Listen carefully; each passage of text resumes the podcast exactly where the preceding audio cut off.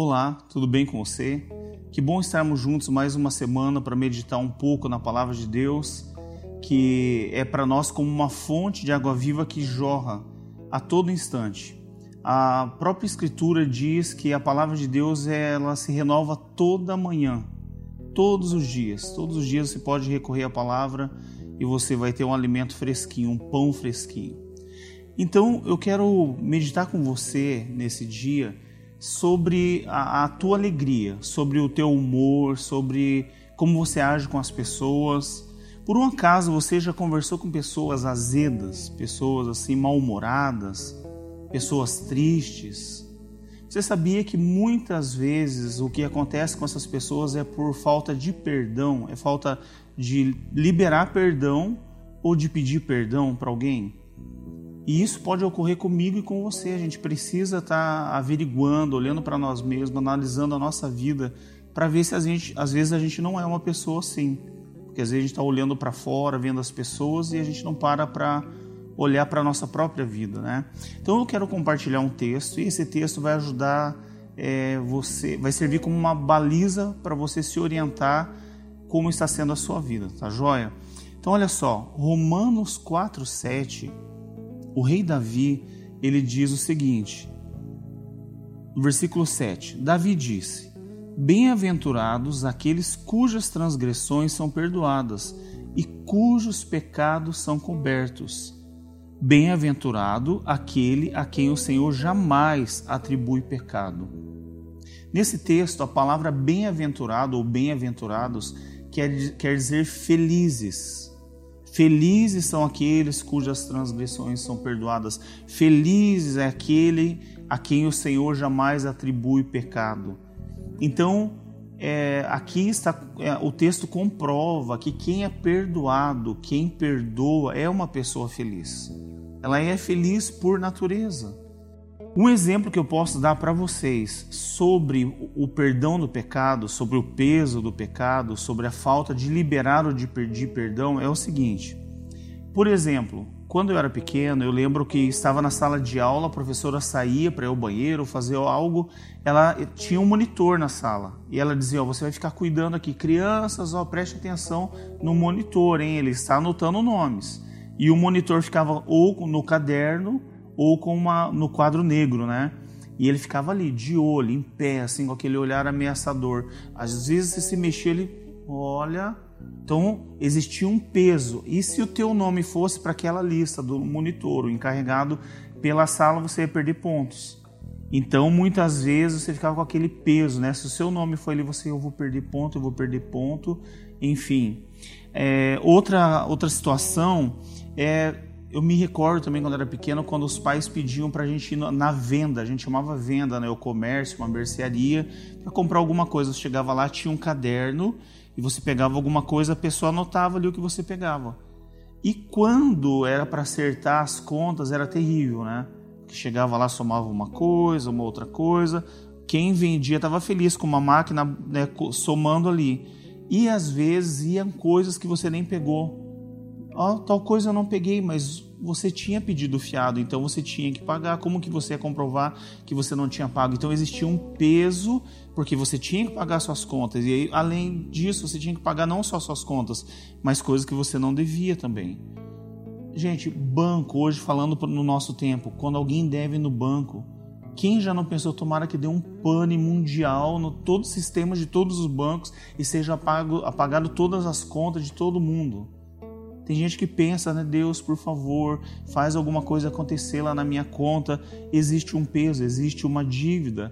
Ou ainda, quando uma criança comete algum erro e a mãe diz assim: ó, quando teu pai chegar, nós vamos conversar, teu pai vai conversar com você. Vem sobre a criança um medo, né? E a criança torce, tomara que minha mãe esqueça, tomara que a minha mãe não fale, ou que meu pai não ligue. Existe um peso, existe algo a ser pago. E o que pode, de todas as situações que eu falei para vocês, o que pode trazer um alívio? O perdão. O perdão.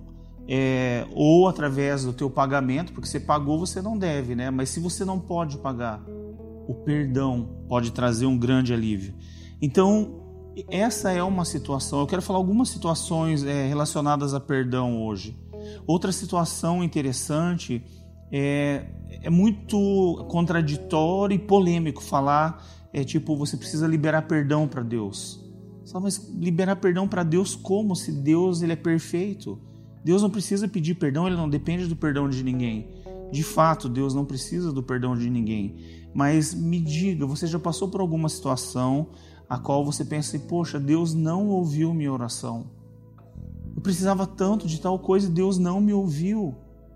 Ou ainda, quando morre, quando um ente querido seu é recolhido, Deus, por que o Senhor levou tal pessoa? Por que, por favor, Deus? E nós olhamos para Deus como se Deus fosse injusto. E quando Deus não responde as orações, é tipo, eu estou falando sozinho, Deus não está me ouvindo. Então, não é que você tem que liberar perdão para Deus, mas você ficou triste com Deus. Isso é uma coisa inegável. Agora, o que precisa ser mudado então nessa situação? Porque você vai viver uma vida inteira achando que Deus te abandonou, que Deus não te ouviu ou Deus não te socorreu.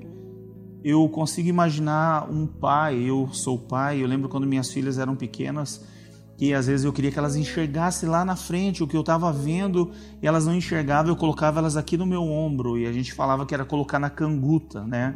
Eu colocava elas aqui, elas não só enxergavam o que eu estava enxergando, mas até além. E eu creio que quando a gente diz, Deus, eu estou triste com o Senhor, é, o Senhor não tem me respondido, mas se você pedir, Deus, me ajuda a enxergar o que eu não consigo me ajuda a ver o que o Senhor está vendo. Pode ter certeza que Deus ele vai limpar o teu coração, as suas frustrações, com ele as suas tristezas e mais, ele vai mostrar para você o que ele está vendo. A palavra do Senhor diz que é, a, vontade de Deus é boa, perfeita e agradável. E tudo concorre para, os bem, para o bem daqueles que amam a Deus. Então, é, não fique triste com Deus achando que Ele te esqueceu.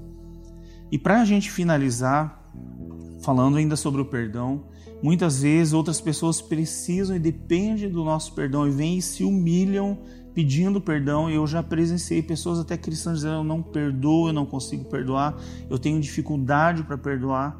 Gente, quando você libera o perdão, você cura o humilhado. Só que não só isso, você também é curado. Nós somos curados da, da mágoa, é, da decepção que nós sentimos, da traição que nós sofremos.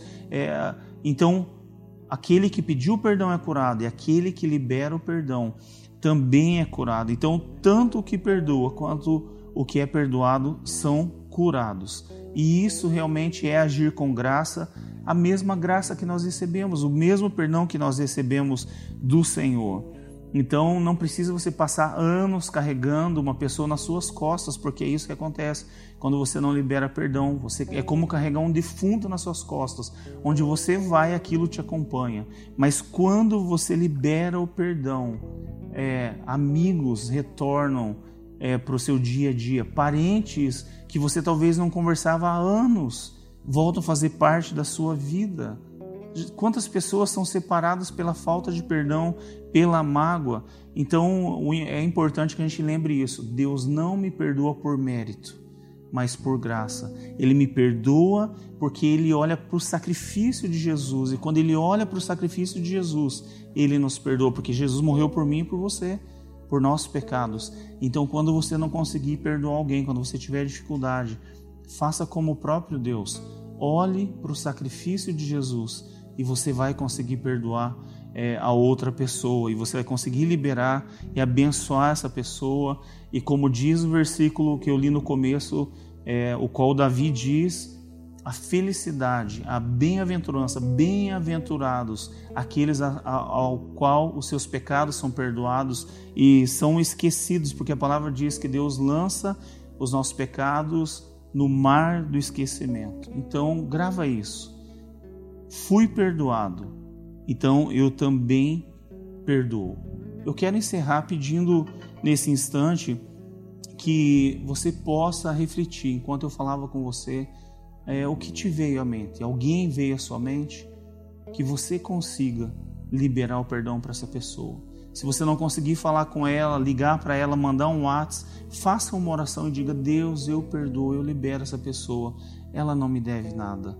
Se você está triste com Deus por algo que Ele não fez na sua vida, diga: Deus, eu confio na, na tua vontade, nos teus planos para minha vida. Eu recebo e eu te agradeço pela vida. Que fique essa palavra gravada no teu coração e você vai ser bem-aventurado e você será feliz e você receberá a alegria do Senhor sobre a sua vida. Deus te abençoe em nome de Jesus.